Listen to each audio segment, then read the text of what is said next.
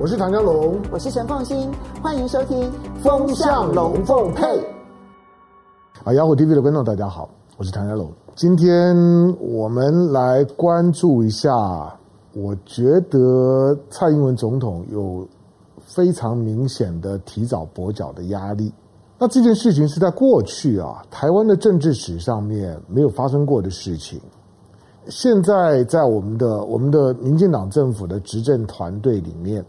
大家知道，就是说跟跟军跟军事安全有关的职务，最重要就是两个，一个是国防部长，还有一个是退辅会主委。退辅会主委就负责后备军人动员。你看现在大家谈很多有关于后备军人的这些呢，这些这些的动员啊、训练方面的事情，这都是退辅会管。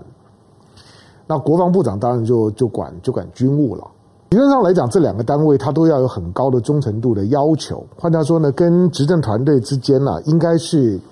应该是呢，呃，气息相通，应该是有高度一致性。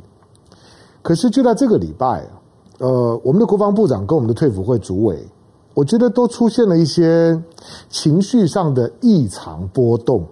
那这两件事情都非同小可啊，就是礼拜一的时间，星期一的时间，你看到国防部长邱国正啊，我想大家如果也稍微留意一些新闻，你大概听到了他跟他跟陈柏惟跟三 Q 的那一段的询答的对话。陈柏惟因为现在面对到面对到选区的罢免，这个罢免对他压力当然很大了，因为那个地方其实本来就不是他在他上次的胜利本来就就带着侥幸啊，那再加上这两年的时间表现实在是不怎么样，好，所以现在在发动了三 Q 罢免的时候，他压力本来就很大，所以他一直在求表现。他求表现的时候呢，他就寻求那种那种可以凸显他本身的这种激进党，那这种基本教义派。的这种的立场的诉求，好，所以他在质询国防部长邱国正的那一幕啊，呃，他用台语质询。当然，陈柏惟并不是第一次用用台语，他本来就很喜欢用用台语啊，又喜欢表现出一副自己好像很冲的样子。所以一般来讲呢，当当陈伯维摆出那副很冲的样子在质询的时候，绝大部分的行政部门的首长总是。OK，唯唯诺诺诺诺的，那姿态呢都摆低姿态啊。委员您您说的是啊，委婉的公道紧紧掉啊，委员你你你积积极话让我听到掉，大概就是这种的姿态。可是陈伯维这次呢，用闽南语质询的时候呢，碰到邱国正呢，邱国正就不客气了。邱国正就是，既然呃到国会里面质询嘛，你又不是不会讲讲国语，你用国语啊，我就用国语回你就好了。那陈柏惟就不爽，陈柏惟就觉得说，呃，当那那套大家听多了，就是呃，我要我要保护我们的母语啊。那台语、闽南语呢是我们的母语，我要保护我们的母语，我为什么不可以用我的母语？难道这边站的是一个法国人，你也要他讲国语吗？第一个，那边不会站一个法国人。如果如果如果陈柏惟今天是个法国人，OK，那我那我就让你用法语，用用翻译没有问题。陈柏惟在对着就是突然间邱国正的反应的时候，我觉得陈柏惟呢完全完全失去了基本该有的逻辑。就是他，如果是法国人来这个地方，难道他也要用国语吗？如果是法国人，如果是外国，如果他不会国语，那他当然就可以用翻译。跟陈伯维是嘛？第二个是，当陈伯维坚持他用他用他用闽南语的时候，你会发现邱国正呢，干脆就跟他纠缠下去，询答的内容根本就不重要了。换句话说，陈伯维在那场跟邱国正的质询的过程当中，没有任何的实质内容。最后呢，把全部的精神都摆在。都摆在到底在国会里面质询的时候，该用什么语言沟通这件事情上面，大家或许觉得这很无聊。不过在台湾来讲，它有高度的政治象征意义。林北就是讲台语，林北就是讲闽南语，林北就是要用母语来质质询。国语呢，还是呢普通话，还是北京话，还是中国人讲的话？我台湾人呢？我台湾人当年讲讲台语啊，啊，你这这这个做保定诶，你得讲，你也当用翻译啊。我讲闽南语翻译好你听啊，这个是你你常见的腔调啦，就是在政治斗争的场合当中啊，用语言啊等等去凸显我跟你不一样啊。林北是台独，林北刚刚跟你无无共款。好，但是呢，他想要在在邱国正在国防部长身上呢去做一点这种的军事方面的文章，这个陈伯维过去常常做，虽然常常闹闹笑话，这就不提了。可是这次呢，在语言问题上面呢，想要借着语言去凸显自己的政治立场，碰到邱国正，让我惊讶的不是陈柏惟，而是邱国正的态度。邱国正的态度呢有两件，第一个就是他听得懂陈柏惟讲的台语，可是他就是不理他。我告诉你，邱国正一定听得懂陈柏惟在在骂他说：“你阿爸！”你从邱国正的反应，老实讲，我认识的军人没有不懂台语的啦。在台湾混混了这么久了，二级上将哎，在这混假的，他在台湾生的军人，基本上面在部队呢带带兵带那么久，怎么可能听不懂闽南语？当然听得懂，但是我就不理你，我就是坚持在这个地方呢用国语。我觉得邱国正真带种，民民进党现在这么的嚣张，这么的强势。而陈柏维呢，现在是民进党蔡英文都已经讲话了，要去呢帮助呢陈柏维渡过难关的，现在是民进党的宠儿。但是呢，当他呢要拿你当当做是一个执行的道具的时候，结果呢，邱国正竟然这么不给他面子。邱国正难道不知道，今天陈柏维就是把这场的询答当做是一个舞台，一个道具，就是被改立邱国正增效诶，然后呢拿你当当道具来凸显一下他自己。没想到邱国正这么的不上道，当一个国防部长，当然该有国防部长的样子了。只是因为这种样子，因为很久没看到了，特别民进党在执政的时候，所以看到邱国正的反应的时候，我第一时间说反了。哇，我们的我们的八八百壮士现在又多一个八八零一壮士啊，而且是国防部长啊，这么不给立法委员面子，这么这么不给。民进党的宠儿面子这么不给这种，就是说所谓的所谓的独独派，现在所有的这种台独情绪渲染上面，那陈柏惟一直一直是他的主要的诉求，但是邱国正就是不配合你演一场用母语质询的大戏。邱国正听得懂，但是我听得懂，我还是用国语回你。你说我阿爸，我不阿爸啦，我我没有阿爸。那这种的询答使得到最后的时候呢，邱国正就不断的讲，就是说在国会里面沟通的时候，就用沟通最顺畅的语言嘛。但是陈柏惟坚持用用台语，坚持用闽南语。邱国正说：“好，那既然是闽南语，那那我们就去翻译吧。但是呢，但是呢，时执行的时间不延长，我还有事。你不可以说你要翻译要两倍的时间没有哦。”真是把陈柏惟给气炸，陈柏惟就一直骂你阿爸。我说陈柏惟的反应一点都不奇怪，而是邱国正的反应让我非常意外。一个国防部长，当然他们都都是中国国民党背景，中华民国的军人，二级上将。邱国正是在台湾生的江苏人，装甲兵科。这个邱霸子，当蔡英文用他当国防部长的时候，我相信大部分的就算是军人了，尤尤其当部长的，好像，大部分都软骨头了。为五斗米折腰，这种在老男人里面的很多很多的老男人，为了五斗米折腰，自我催眠，觉得好像自己的理念，觉得觉得觉得民进党仍然是忠于中华民国的，那这个这个这个党呢，仍然是可以共事的。那些的老男人是谁，我就不说了，很很多。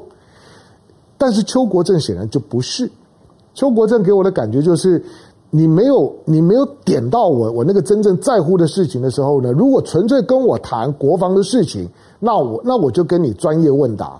可是如果你在国防的专业之外，你要做政治文章呢，老子就不客气。邱国正呢，把把陈伯维把三三 Q 怼得非常惨啊！那那一幕呢，在大量的传送之后啊，以陈伯维的反应来看，他大概知道他他伤得非常重，就是想作秀啊，结果失败了。结果反而导致了反效果。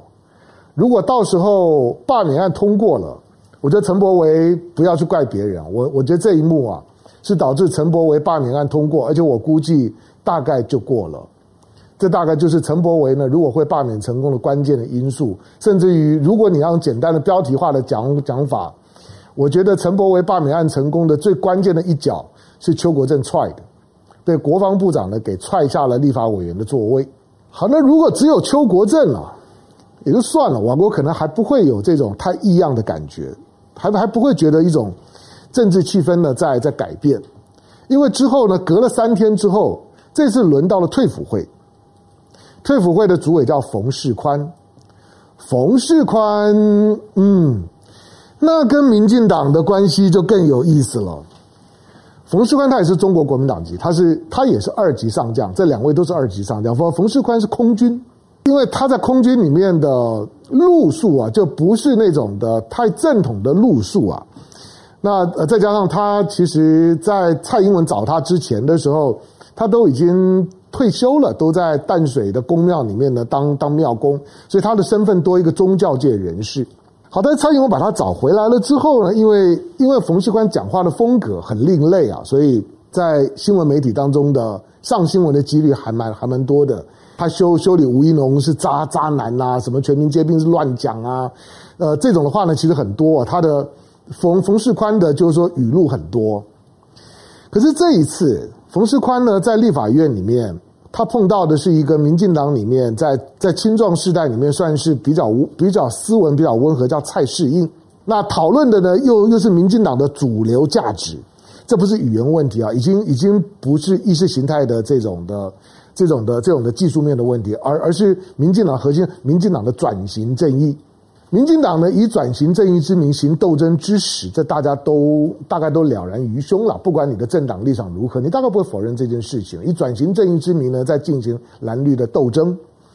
那呃，通过了转型正义条例，在二零一六年胜选了之后呢，非常二霸、非常霸道的，在立法院里面通过了党产条例，通过了转型正义条条例，成立了促转会，促转转转转转转。虽然促转会出了很很多的包，最后呢，连主委呢几乎呢都没有一个呢善终。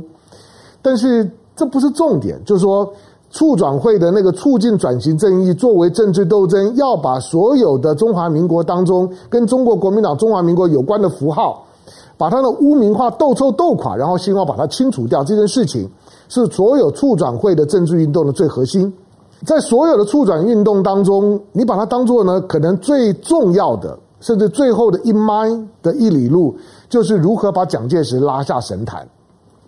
那当然，民民进党在在玩蒋介石，玩蒋介石铜像，玩玩蒋介石的陵寝，玩蒋介石的符号，那个已经玩很了很多年了。反正每次到选举就拿出来玩一玩。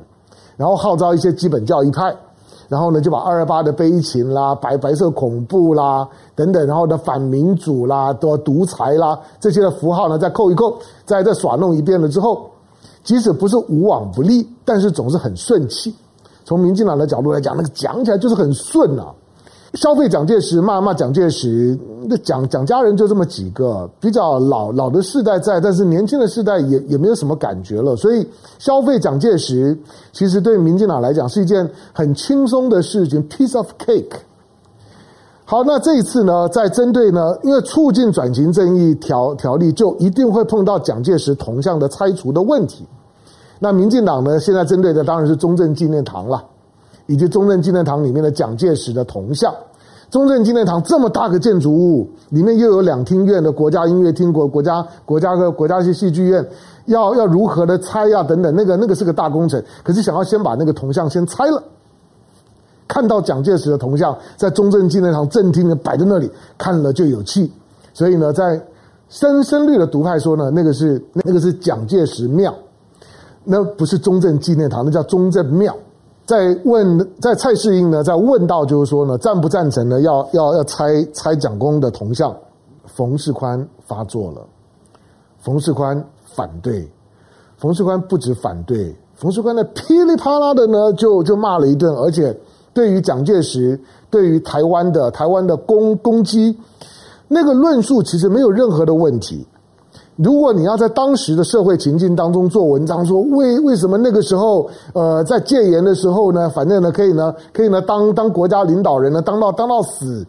为什么要戒严？为为什么有白色恐怖？他不为二二八负责？二二八的时候，蒋介石又不在台湾，他在大陆，当然在当时是领导人，但能不能管到台湾的事儿？算了，白色恐怖，坦白说，我一直讲那个时候白色恐怖，对，很恐怖。但不是只有台湾恐怖，全世界都恐怖啊！美国那个时候也在白色恐怖啊，但是一定要把它标定成蒋介石的独特的政治风格，而且要去清算他，他会觉得会不会会不会不成比例？我想，我想冯世宽讲的是这件事情，何况呢，他们是中华民国的军人。那对于对于这个蒋介石本身呢，在在中华民国军事体系当中的特殊的地位的那个尊重感。以及对那段历史当中蒋介石的功劳，从个军人的角度来来讲，你会发现在冯世宽他们身上仍然是根深蒂固的。他们认为，如果没有蒋介石，没有没有一九四九年的古宁头的战役，如果没有一九五八年的，就是说呢八二三炮战，哪里有我们今天的台湾？这有什么错？可是偏偏你碰到的是民进党。我说民进党所有的问题，民进党所有的问题呢，就两句话：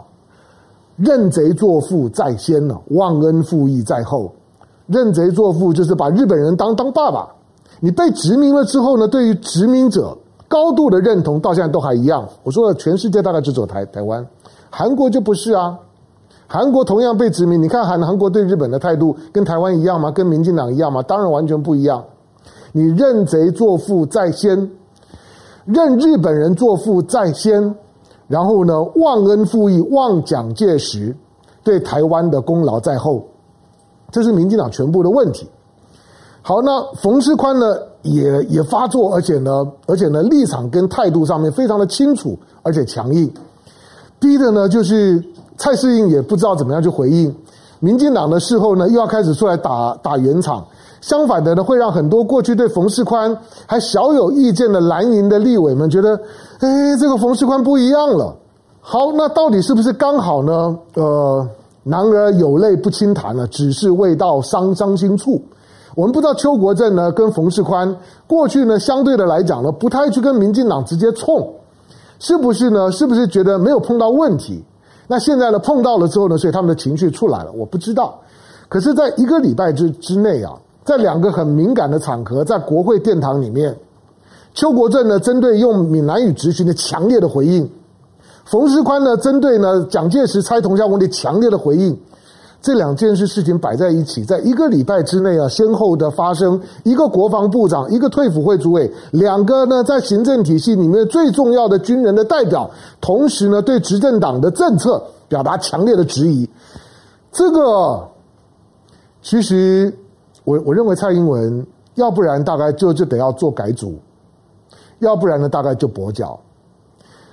我虽然开玩笑讲说呢，八百壮士现在多多两个，现在变八零二壮士啊。可是这两个壮士，一个是现任的国防部长，一个是现任的退辅会主委，对于民进党的意识形态跟操作这么的不认同，那你的你的促转条例还推得下去吗？蒋介石的铜像到底拆不拆？民进党总要给个讲法，态度要出来，不要只只是用用我文化部来敷衍，就是退辅会的主委的态度，国防部长的态度，那到底民进党要怎么去回应？当然，我我觉得这两个人的在这个时刻呢，同时同时呢出现了比较明显的呃立场跟情绪，而且敢于表达，敢于对于民进党呢发出呢不同的声音，把自己真实的态度在公开的场合当中完全不退缩的表达出来，这对民进党真是重伤。尤其当台湾呢现在动不动摆出一副呢随随时准备呢跟解放军打一仗的时候，这两个军事将领显然跟民进党不同路数。那请问你三军统帅蔡英文总统要如何去带这两个将领？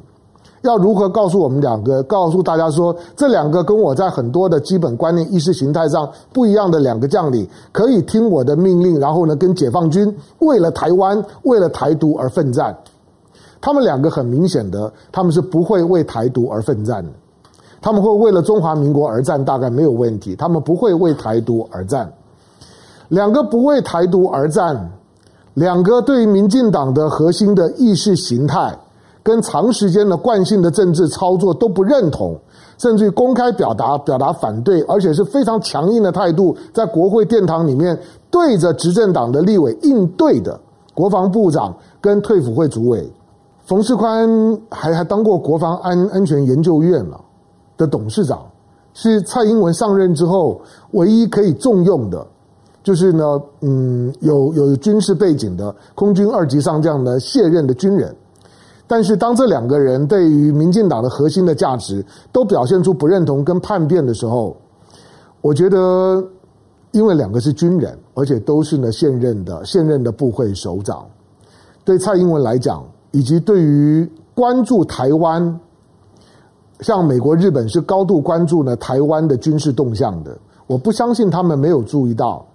一个国防部长跟一个退辅会主委，竟然跟执政当局的立场的差距这么大，而且公开的冲执政党。